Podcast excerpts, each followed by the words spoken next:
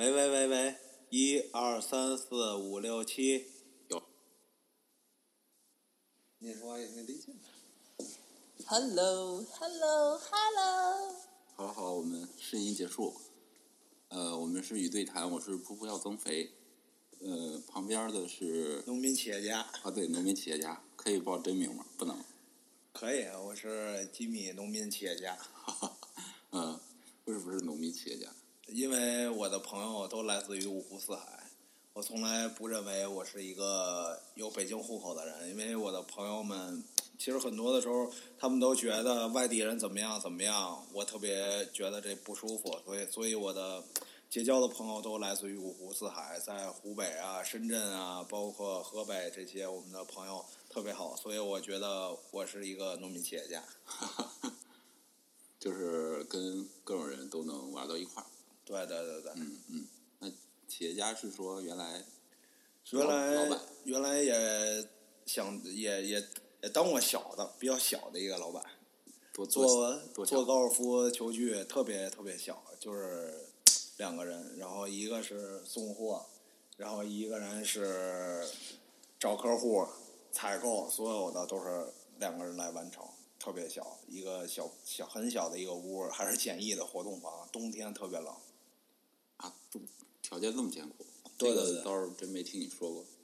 当时租的一个小的一个小的一个房子，特别冷，是一个就是活动房，然后地板是那种就是普通的钢材结构的那种，因为租的便宜嘛，然后离的位置也还行，离家也挺近的，我觉得就是租那儿了，因为别的地儿特别贵。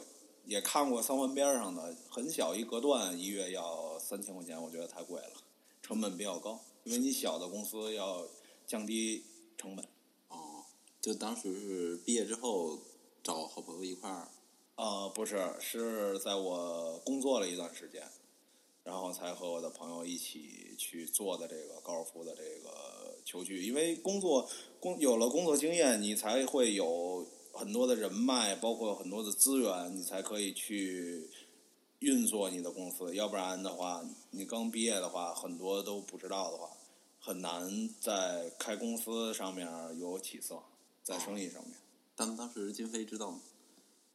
当时我知道啊，他是先去深圳工作了一段时间之后，才回的北京工作。然后在北京干了一段时间之后呢，自己才想单干，所以开了这么个小公司。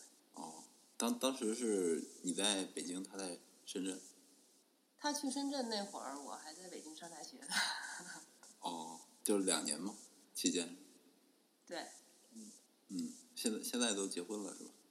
对啊，结婚一年多了。已经一年多了。哦，对对对，好快呀！你们是，因为我上午那个朋友，他也是高那个高中、大学到那个毕业结婚，你们也差不多，也差不多。呃但应该比他时间长？对对对。她是差不多跟她老公十年，你们是得十几年了吧？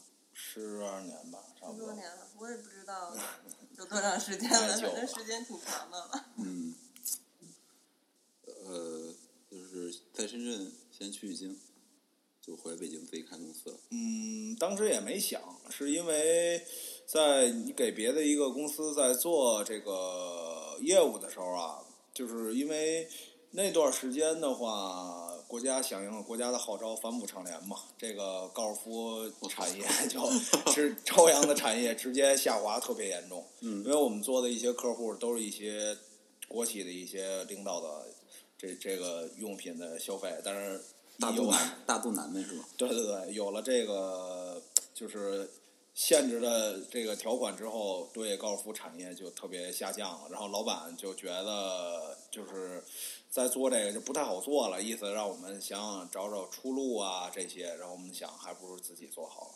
哦，当当时这个朋友是，就是一一块玩大玩玩大，嗯，大学同学嘛，然后他比较听我的，平时老在一块儿，呃，都是兄弟，然后一想啊，一拍即合，正好他也是比较喜欢高尔夫这个球具这方面，然后也喜欢高尔夫这项运动，所以一拍即合，就说那得了，那我们还是自己来试试吧。因为呃，我总觉得是读万卷书，行万里路。平时书读的少，但在社会上跑的会比较多一点。所以说，还是想自己在床上学习一些东西，因为很多的你在社会上经历的这些事儿，包括现在回想起来，对于你的人生或者你的工作上面都是有益处的。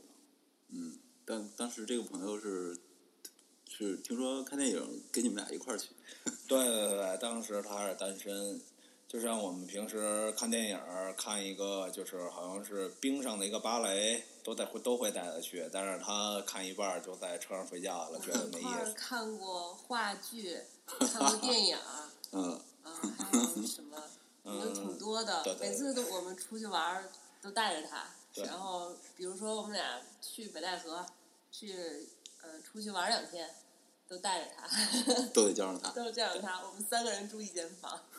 因为我我们怕他想不开，直接跳河里。当时去通州河是吧？对，我太逗了这个。那开公司就特别逗，嗯，好多事儿。其实感觉还是挺累的，因为你在每天睡觉的时候，你就想第二天你要怎么去有开销，包括呃你的一些花销怎么去赚回来。一就一睁第二天当你一睁眼的时候，就是那时候你感觉睡不了懒觉，你每天都会自己醒，不用听闹铃儿，因为你一想。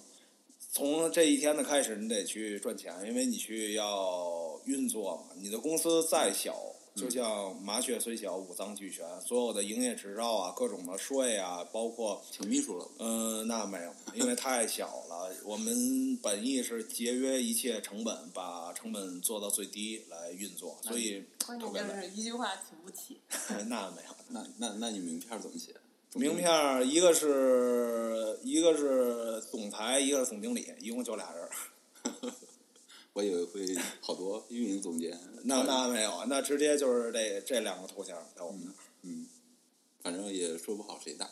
对对对对，呃，碰到过特别有意思的事儿。难难难缠的客户嗯，有还真有一个有一次，有一个顾客，他是其实是想送礼，然后他看好了一个女士的一个一套球具，然后我跟他说我们只卖真的，他不太相信，因为我们做这个小本买卖嘛，也算是，但是我们的一个信誉是特别好的，在业界都是非常有信誉的。我们会做的都是保真的，不会说以次充好卖假的，赚最大利润。我们都会是做运营真的这些产品。那个淘淘宝有店吗？淘宝。嗯、淘宝之前有，这现在是那个驴子在运营嘛，运营打广告，打广告。好的，他那个是叫五幺八高尔夫，是驴子，然后教练，五幺八高尔夫，对对对嗯，就是保真。对，保真保证，嗯那绝对是真东西。嗯，欢迎大家多光顾，可以去看。对，因为这个是职业教练会真的去帮你去分析你的这个用你的打球的习惯啊，根据你自身的一个条件来推荐一个杆给你，而不是说卖一个最贵的忽悠你。那我们再说那个就是这个客户客户这个有意思这事儿，那就是他怎么也不相信，他说非要来我这个店看，因为我们想做就是网络嘛，也有也有也有自己一个办公室，因为太简陋了嘛，不好意思让人来。嗯但是怎么说他都不愿意在网上去交易。他说嗯来店里，那我说行，那我说您别别别嫌远，我还跟他铺垫半天。我说这个咱们这是一个小的一小仓库，嗯这是放货的。嗯那他说行，没事儿要过来。我说行，约了一一点儿他就来了，一看东西也没问题，跟他说了，他也挺满意。然后他交了钱，这时候呢，他提出了一个要求，他说：“呃，小伙子，你能你带着身份证呢吗？”他说：“你给我写一个条儿，写写字据，把你身份证号和你身份证印一下，给他。嗯当时我说：“行，没问题，因为那个我我想咱们卖的都是真的东西，不怕什么嘛，对吧？”嗯？嗯。就他一提这种要求，你都答应。对对对，因为我我有自信，因为我们卖的是真的东西。嗯，不过我觉得这个还挺挺提的挺怎么说呢，就是挺变态的这个要求。是，当时我就是吃，就是脑子空白了好几分钟。我说怎么有过这种要求啊？嗯毕竟这是你个人信息嘛，对对而且是特别隐私的这种，没错。是不是那个公检法特别不给力？对对对，我觉得是这样的，要不然不会有，吐槽吐槽吐槽。有有这么多的事儿，包括你其实你自己去办一些税务，因为像很多公司啊，包括很小的一公司，他会请一个财务去帮你。其实我们也有，但是我们给的钱是相对比较低的，很多事儿还得自己跑。嗯，去了之后呢，就是各种的排队。你想咨询一个事儿吧，也感觉没有地儿能问到，就是除了等，就是等，等到你了，不见得你能找对这个地儿问到这个人。就等了四十分钟，他跟你说我这儿不管这个事儿，也很很有可能，所以这个对于税务来讲，我觉得真是非常有意思一件事儿。包括发了几本什么税务法的书，我觉得就是直接扔后备箱，等哪天收拾东西一起卖废品的时候，直接给它卖掉了。但是那书还特别贵，那对，必须得买。还得还得买，对对对对，其实一都打都没打开过，要不然不给你执照。那必须的这。太黑了。我们歇会儿，歇会儿。我干嘛？我干嘛？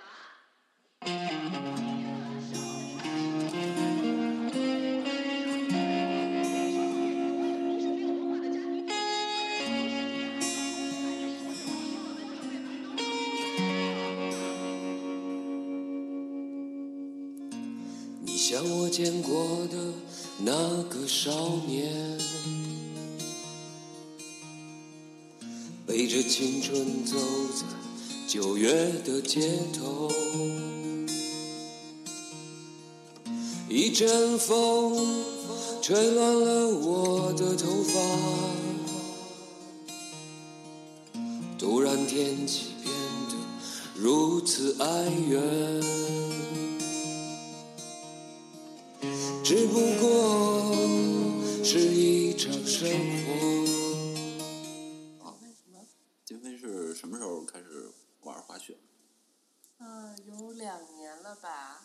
第一次滑雪是我哥哥带着我去的，也不是第一次啦。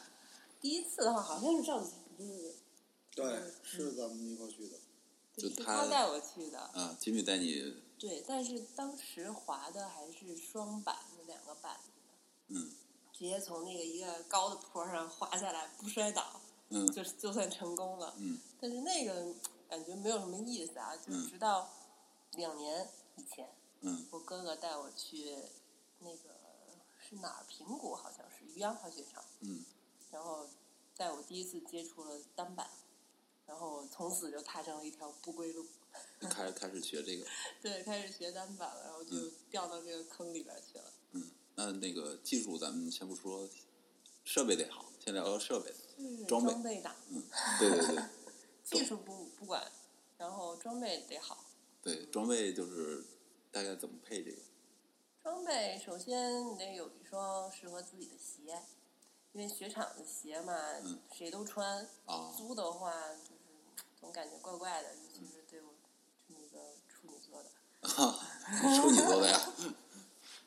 对，就是先有你的鞋嘛，然后嗯有了你的鞋之后，你可以随意去雪场就租你适合的板子就可以了。板子就自己租了。对，嗯就是刚开始的时候嘛，嗯板子可以自己租了。嗯然后我是第二年的时候才配了自己的第一块板儿，就是我现在一直在使那块板儿。这个板儿配的时候有什么讲究吗？嗯，板子的高度就是你立起来嗯是要到你的下巴颏儿这个附近吧，啊，嗯，那它的立起来是这个高度，比如说适合的这个高度。材质、啊品牌什么的，材质品牌，我这个好像还没有太多的研究。我的第一块板儿是叫 Smoking 的，嗯，嗯，反正我一直用的挺好的，是一块波浪刃的板儿，价格也不贵。就从那个淘宝搜的吗？还是没有啊，就是去磁器口，磁器口不是有很多卖雪具的吗？哦，磁器口是卖还卖这个呢？对对对，有一个大中电器和里面第是二层吧，就是里面全是雪具店。基本上北京的那些呃，在淘宝上卖的，他们那边都有实体店，你可以去试啊。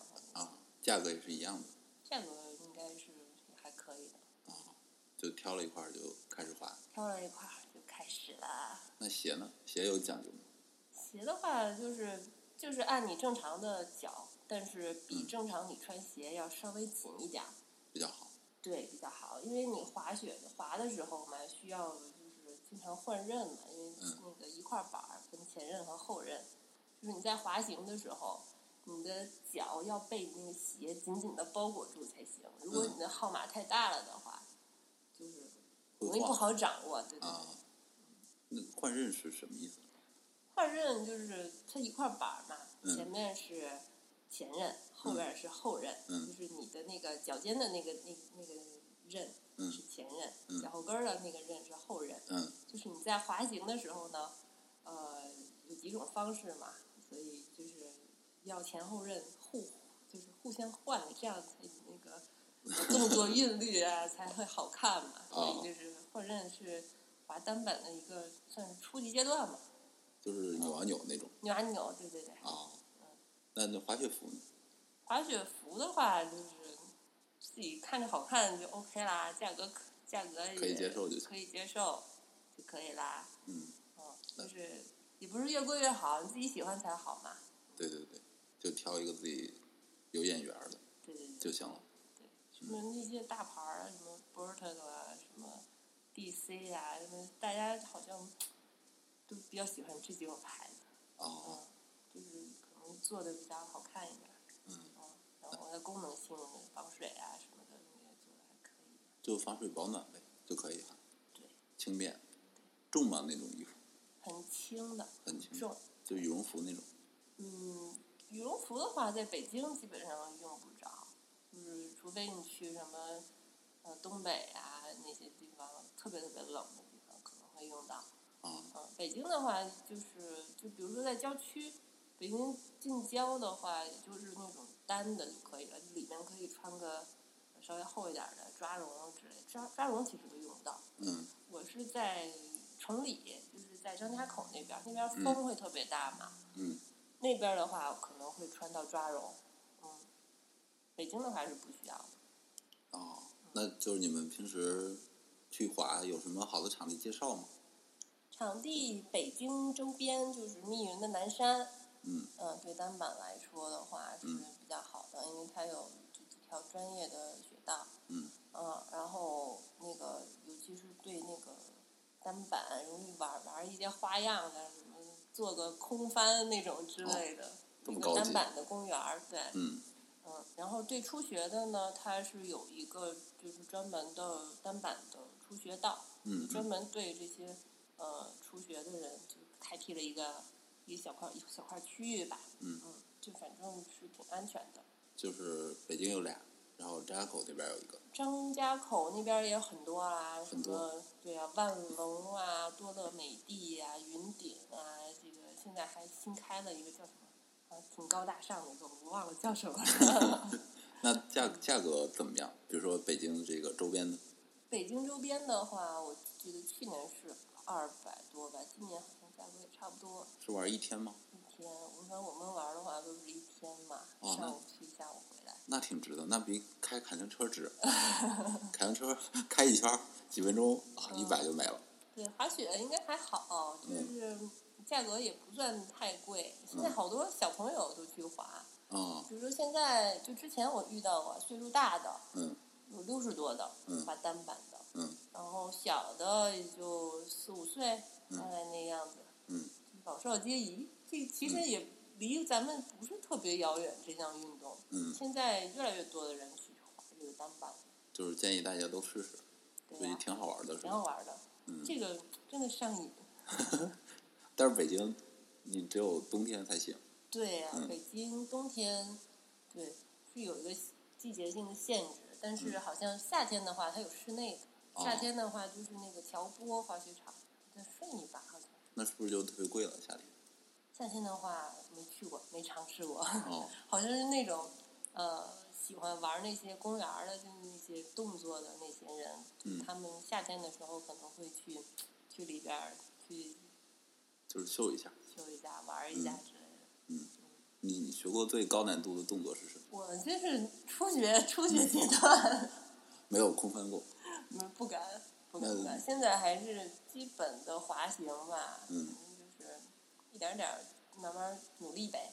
有有摔过最惨的记忆吗？摔过最惨的一次就是去年，嗯去年雪季快结束的时候，嗯呃，在张家口，在嗯崇礼那边嗯把那个胳膊韧带拉伤，这么严重？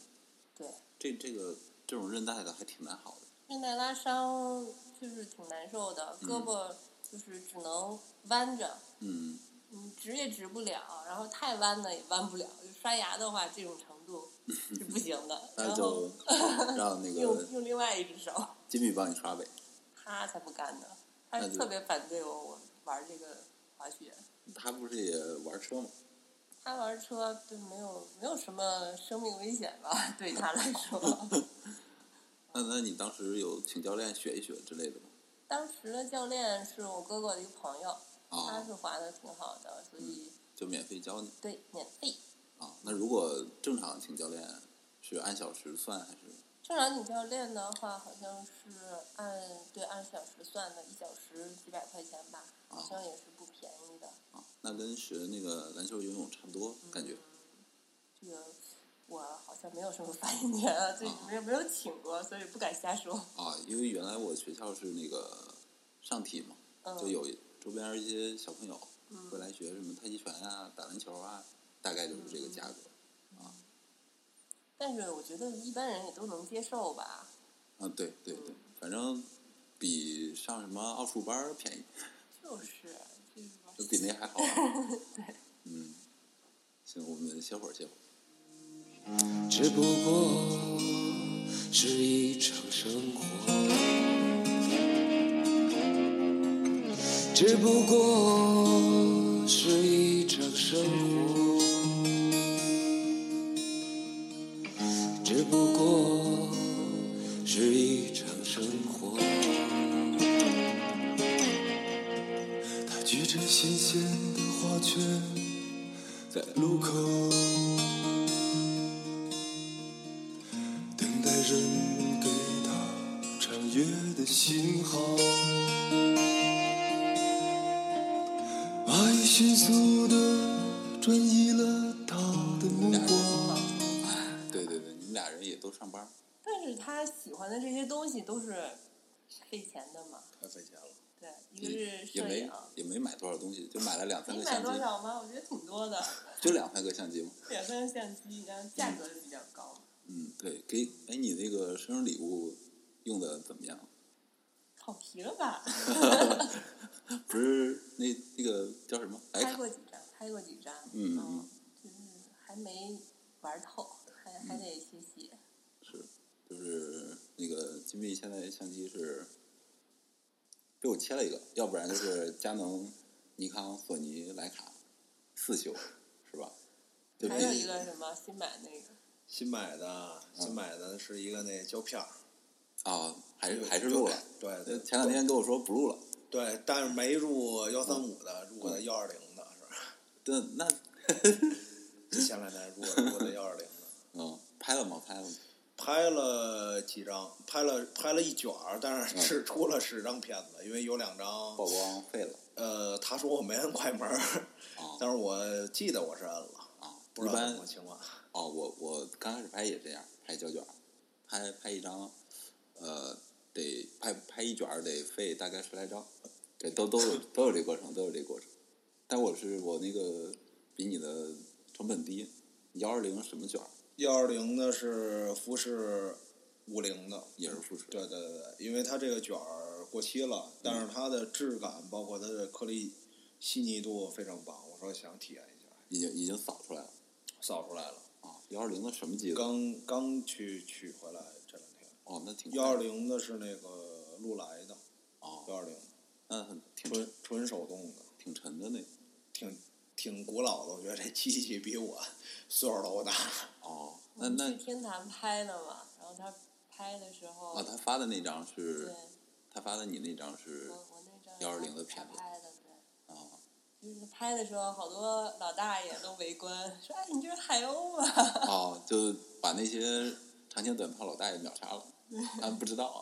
他们也有那个年轻的的回忆，对对对，嗯以为是就是海鸥那四臂呢，长得确实很像。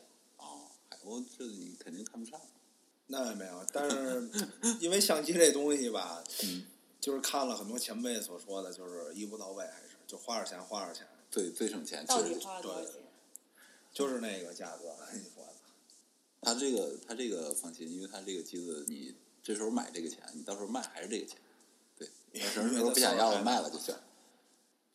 哪天趁你不注意偷摸卖了。那那这个感使用感受怎么样？使用感受挺好的，就是因为我现在的一个拍摄题材，一个是就是动物这方面，再一个就是运动的，包括汽车啊，因为平时比较喜欢车，还有一个呢，我是想记录一下一些老的一些建筑，因为我觉得现在的北京已经不是当年那个北京了。嗯所以我想把一些老的街道，就是指的不是像什么胡同那种，记录一下，因为我只有最近我才体会到“时间就是金钱”这句话。因为很多东西，当你再想去拍的时候，再想回想、再去看的时候，那已经是没有了，找不到了。所以我想用 这个幺二零的胶片来记录一些儿时的一些街道。嗯，特别你住的那边好多老街，对对，它是目前还是比较旧的，房子是那种苏联的砖墙，还没有去翻修过。嗯但是有一部分我试了照尝试照了一部分，但是已经是修过的。嗯然后我发现有一一部分是没修的，我准备最近等没有雾霾的时候，让它出点太阳的时候，也能出黑白的也行。啊对，因为你那个卷儿毕竟度数比较低，像这种对片儿拍不了。基本上是不行的。那你带测光表吗？测光表买了一个那没有，目前现在使用的是 iPhone 下了一 app 啊测光。啊，用用 iPhone 测光对对对，嗯，还挺准的嘛。呃，对于我尝试的那卷来讲，应该是不准的，因为对对对我用的那是反转，反转片儿对反转片儿，它对曝光要求比较高比较高，就测光上面也就比较比较高，你得必须调很准。嗯但是出来会发现，其实它要有一点儿曝光不足，或者是测光有些问题的话，它的色温啊什么的会有有差异。你要是黑白的话。嗯嗯嗯，测光表只能以后什么时候有钱再入了，这是肯定的。要不然你你整胶片，那没法测光也不行。对，拍不了，拍不了哎，测光表必入。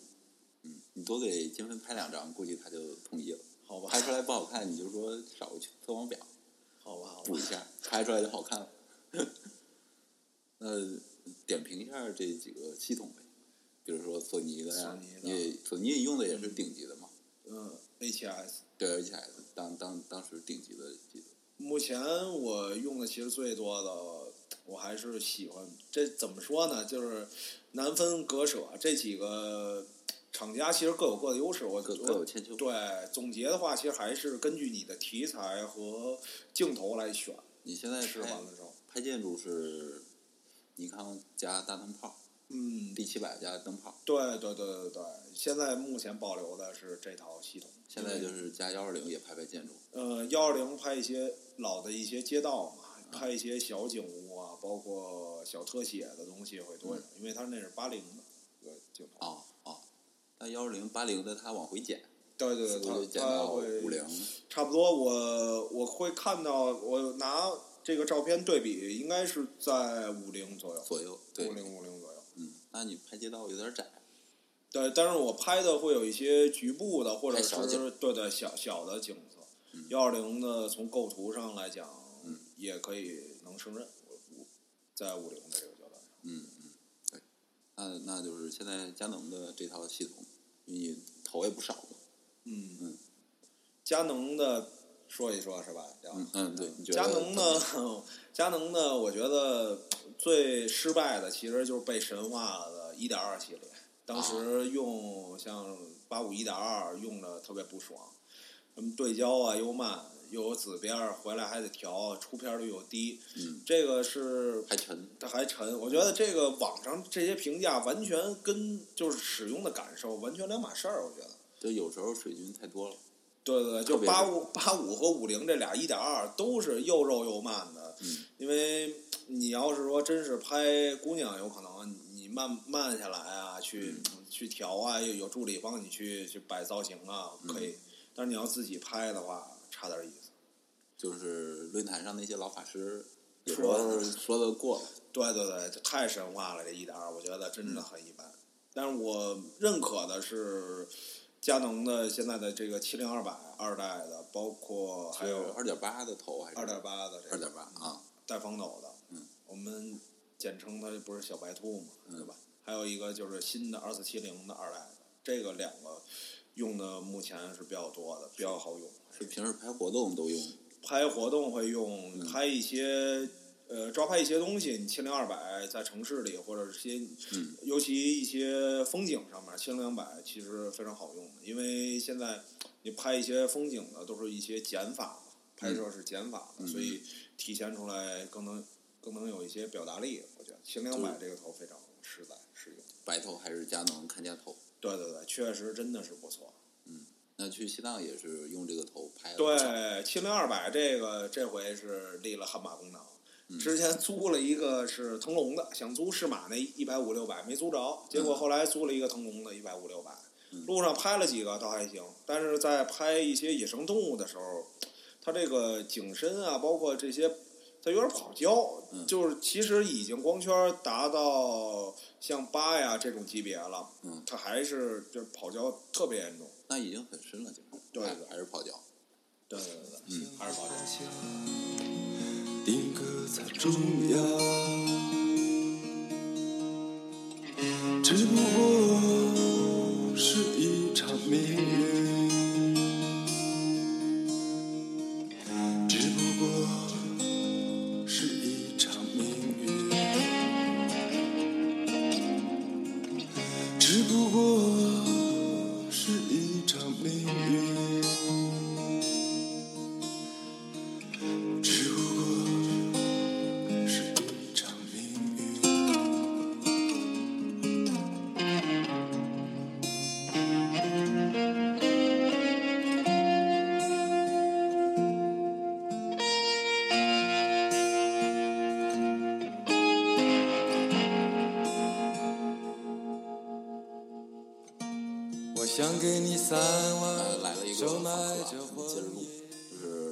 佳能它就是拍拍活动拍人，嗯，对，这白头特好用。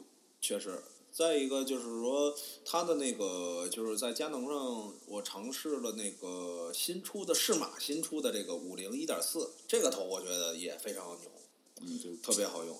听你评价一直特别高。对对对对，我觉得这个头要是玩佳能系统的，像三五和五零这俩肯定必入。必入是吧？对对对，因为锐度特高。今今天这个三五亚马逊嗯，特价特价三千，瞬间就售罄，是吧是 吧？可见这个头确实受欢迎。就网上老说这头跑焦，但是我用的时候，我感觉这个五零一点四比那八五一点二要好用，真的不止一点半点了。出片率各个方面，嗯，锐度、细节，包括它这个，气氛感。对对对对，我都觉得真真挺不错。全开一点四完全可用，它这个头现在。如果不介意重量，就入这个头对对对对，反正我是其实没有什么副厂情节，啊，没事。就是原原厂情节应该。现在现在大伙儿不都说入适马原厂头配副厂机身吗？对对对对对，可以这样。嗯嗯，那那索尼这套系统，索尼这个是我今年其实用的最多的，因为它高感比较好嘛。但是它就是我比较喜欢用这个，就是因为它高感好，但是它像素不高。我我对像素没什么要求，我一个是高感好，再一个是速度，对对一些快门速度上有一些要求。嗯嗯所以还有一个方便之之处就是你可以去安装一些 app 在它上面，嗯然后去使用像延时啊这些，包括它可以去用手机遥控，嗯然后传到手机上发社交媒体，这个都特别方便。嗯而且各种转接，索尼现在做的真的确实有赶超之势，我觉得。呃，我看见老接那个呃，接一个尼康的人光晶，嗯嗯，五零的那个，嗯你那个转接头是自动的转接环吗？嗯，我这个是用的是手动的，目前就是呃，尼康出了一个自动转接环，他们好像说是尼康自动转接不是很好做，它挺复杂的，尤其它调这光圈上面，嗯，不好去做，很久都没出，但是今现在我看到网上说已经出了自动啊转接的，所以用的手动。就大家担心说索尼这个镜头群的问题，嗯其实可以通过转接环没解决。没没错没错，嗯那这这个系统就很成熟。非常的成熟。你不管你有多种玩法吧，A7S 你要录视频，你可以用稳定器，用这个轨，包括用一些这个小的提笼都可以。嗯你要是玩照相的话，玩延时这是一块儿，你可以用滑轨嗯去延时，包括这些不同角度的这些呃延时的配件儿都可以，这是一种玩法。再有一个玩法，你玩转接，各种系统的转接也非常成熟，各种老头啊，你想玩的这些头嗯都可以转上。嗯，所以玩法太多了，玩不过来，感觉在索尼这上面。啊，那就差不多就是数码这块的一个尽头，就是索尼。对对对对，然后你可以去给它充电呀，可以用很多的电池啊，都特方便。它的一些配件也价格也特别便宜。嗯，就特别完善了。现在对对对对对，我觉得就确实给我的体验感特别好。就索尼这套系统，今年用的也是最多的，因为也轻嘛。啊，对对对，这是它特别呃有优势的一点。对对对，那看来这以后这这套系统发展前途会比较好。对我是比较看好索尼这套系统。嗯嗯，那你在西藏的时候是这套系统用的怎么样？嗯，没怎么用。啊，这次用的还真挺多的。这次主要我想是尝试一下用 iPhone 拍，然后呢，嗯配合这个索尼这套系统 A7S 这这部机器呢，我是配合 iPhone 来拍摄的。嗯一般呢，我是到一个地儿，比如我要拍布拉宫的一个延时摄影，嗯我先把索尼这个支好三脚架，嗯嗯，开启应用程序，直接让它拍吧。嗯，只要保证没人贴着它就行。嗯然后我再去游走，去拍一些，拿 iPhone 拍一些，然后再拿像我朋友那套佳能的机器拍一些，嗯呃，包括尼康的再拍一些，都、嗯都是。就尝试对对对对都用。然后这个索尼这套系统就让它一直自动的拍延时，因为你拍完哦延时之后，嗯在里再挑几张，也是就是我觉得是一石二鸟，啊，对对对是，所以我特别喜欢这个系统。那估计以后就是主用这套了。嗯，应该是。嗯。然后我亲戚现在今天让又让我帮他订了一个黑卡，因为这个这个这个机器随身机嘛，对对对，这机器是本来是他的，嗯然后他给我用了，他没得用了，然后他现在买了一个 R 一二代的二代的啊啊，就最新的那个最最新的两万四千九，啊我看是哪儿都没货，今天官网一看有货，他说那给他订一个。定了就啊，就单反背机呗。嗯，它其实就是说呃，特别特别小巧，然后嗯画质又非常好，拿出来特别方便，然后也不显眼。嗯别人看你拍它的时候，这个一小机器他也不懂，嗯但是它能成像非常好。对对对，它毕竟是全画幅的。对对对对，嗯嗯。那这个西藏是做司主要做司机，嗯抽空拍照。对 对对，因为我这个朋友和他老婆还有我老婆他们都有一些高反，我倒觉得还好。他们一有高反的时候呢，就我开车会更多点。这次其实真正拍没有没有什么拍，没有拍太多，因为毕竟一个团队一块儿出去的话，你你要自己拍，别人也没什么事儿做，嗯他们也觉得没什么意思。嗯，那这次我主要是把相机分配一下，然后每个人都尝试一下，嗯都简单的教了他们一下，让他们也尝试一些拍摄，然后他们觉得旅途才会有意思，嗯不是光是坐车。嗯。然后我主要就是开车了，看来是。那当时你开车这个路线是路线是在临出发前的头一礼拜才最终定下稿来，嗯为这路线研究了得有呃三三到五条路线，得研究了三个月。嗯一开始说走川藏，结果刚一出发前一个月说川藏波密那段儿好像说是有泥石流断路了。嗯然后就没走成川藏，然后后来说呢，得了，那走从那个波密或者是哪哪块儿转稻城吧，稻城亚丁那边转到香格里拉，去云南那边转一圈儿。嗯但是一看那路线吧，怕又回不来，因为请假得赶紧赶回来嘛。嗯所以一看还是不行，最终呢，确定了一个就是最快的进藏方式，就是走青藏公路。嗯然后最快的方式出呢，还是青藏公路。但是有一点，我们说去阿里看看吧，因为老说这个阿里是是那个阿里山的姑娘那个阿里。呃，是那个俩字儿，但是这个阿里是呃，在世界屋脊上的屋脊，它会比西藏还要就是拉萨还要高。我们老说的拉萨去这个西藏，很多人走青藏或走川藏，他们都会以拉萨为一个就是中途的点，然后他们就会再回来。嗯但是他们很就是不是很多的人都会选择去阿里这个地区，因为他有的时候会要什么边防证这些东西，嗯嗯边境嘛它属于嗯，那就是走的人比较少的比。较少，一路上基本上没什么人，车的话特别少，都是当地旅游包车的那种车，嗯像我们自己去的这种一个车的很少，嗯基本上没看到。你觉得去这一趟值吗？只因为就还是那句话，读万卷书，行万里路嘛。平时看书的时间少，在你这趟旅途过程中呢，你能学到很多的东西，包括对人、对一些事物，包括你整个呃和你的朋友，包括和老婆一些沟通啊什么的，都是有一些锻炼。我觉得，嗯这上面，是是，沟通锻炼是因为像平时。这个意味很深啊。对对对对，因为像他呃缺氧的时候，然后赶紧去买，就是租了一个这个氧气瓶，巨大个氧气瓶。我说赶紧吸吧，到时候我说、嗯这个你身体不行的话，咱们不是半路又再返回去吗，没法再去到阿里了。啊，就是关键时候挺身而出了一下。啊，呃，相当于把那个日常那种呃过习惯的日子调节了一下。对对对，包括你会看到一些事物，嗯、对你的就是感触也特别大。包括你看到主要有一些那些朝拜的人嘛，嗯他们的信仰信仰的能力，我觉得是非常强大的。他能改变这人的整个的一些思维，做事的一些方法。朝拜中，他朝拜中途用 iPhone 嘛，刷刷朋友圈什么的。嗯，他他这是还真是，就是那边的人，其实他们也会挺喜欢用 iPhone 的，看他们用 iPhone 拍照，然后我们用 iPhone 给他拍照。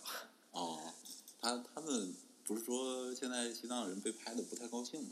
嗯，对你要是，其实我这次去没怎么拍当地的一些人物，因为呃，你你拍他这种，我觉得是对他一种不尊重，而且嗯你要是有长焦，你可以躲在一个地儿，因为那样的话你不不会被他发现。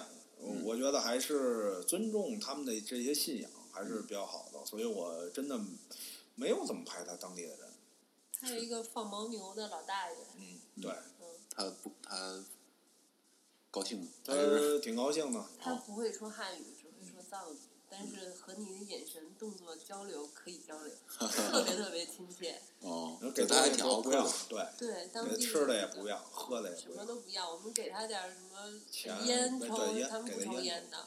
藏民真正藏民有信仰的是不抽烟的，不抽烟，对，他们哦抽烟。那跟清真不是清真，跟那个穆斯林，就是他们有自己的这种相当于教义什么的。对对对对对，其实他们这些人特别淳朴。嗯他们生活是不是相对比较原始？对对对，他们就是游牧嘛，会放一些牦牛啊，还有一些羊啊这些。就自给自足，对对对，对换点换点东西就行了。对，没错。他们其实我觉得这种就是比较原生态嘛，那边他有可能没什么烦恼，这些人不像咱们生活在城市当中这种很快的节奏。对，起早贪黑，还得去想着明天怎么过。对，升职、交房租、娶媳妇儿，对对对对对，他们觉得就是说挺挺满足的，他们的生活其实挺满足。就从他们日常都能看出来，你能感受到。没错没错，嗯，看来这个城市生活跟他们那边还是相当隔绝的。对，就是其实完全真的不一样生活。他们有的时候，那我看到路边上，他们像休息的时候，他们会坐在这个河边上，嗯有一些溪水的河边上，然后草地上面就坐那儿躺，就是躺在地下什么也不铺，然后就眼睛看着天空，就是冥想啊或者聊天啊，都非常高兴。包括他在河里洗洗头，嗯，我觉得都都挺高兴的，没感觉不到他们身上有什么不快乐、烦恼，嗯没有。啊，怪不得现在都市人都愿意去那边。